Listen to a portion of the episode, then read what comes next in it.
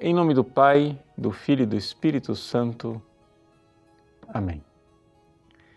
Meus queridos irmãos e irmãs, o Evangelho de hoje nos conta a parábola dos vinhateiros homicidas.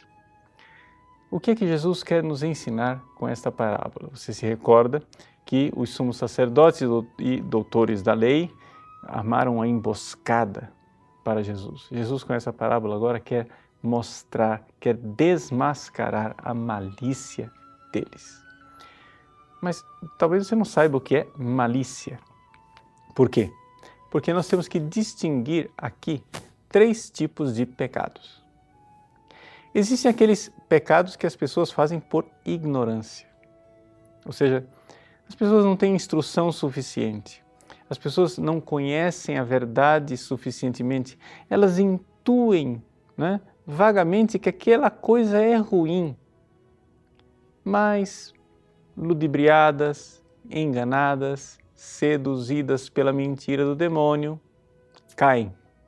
Esse foi o pecado de Eva. O pecado de Eva que, por sua ignorância, pecou. É um pecado mortal, mas é um pecado, digamos assim, que a gente pode até dar uma desculpa para ela. Né? Existe um segundo tipo de pecado. O pecado por fraqueza. Uma pessoa que tem uma tendência para o álcool, para a droga, para o sexo desregrado. A pessoa que peca nisso tudo, ela ainda peca, ela é livre para não pecar, mas ela tem uma pulsão, ela tem alguma coisa que a impele, alguma coisa que leva para isto. Já o pecado de malícia não é nem por ignorância e nem por fraqueza. Não é por ignorância porque a pessoa sabe o que está fazendo. Não é por fraqueza porque não existe nenhuma pulsão, não existe nenhuma paixão desordenada que está levando a pessoa a fazer aquilo. A pessoa sabe que está fazendo o mal e a pessoa, em plena liberdade, escolhe o mal. É esse o pecado espantoso dos sumos sacerdotes e doutores da lei que condenam Jesus à morte. Por quê?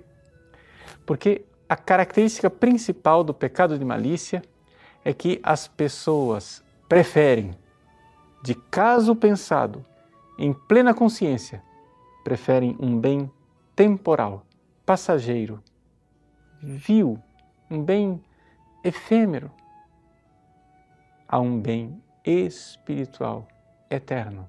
A pessoa prefere se dar bem nesta vida do que manter a sua amizade com Deus. Ela não tem nenhuma paixão que leva a isso. Não é a atração sexual, não é o impulso pela comida, pela bebida ou pelo prazer. Ela faz isto simplesmente por malícia.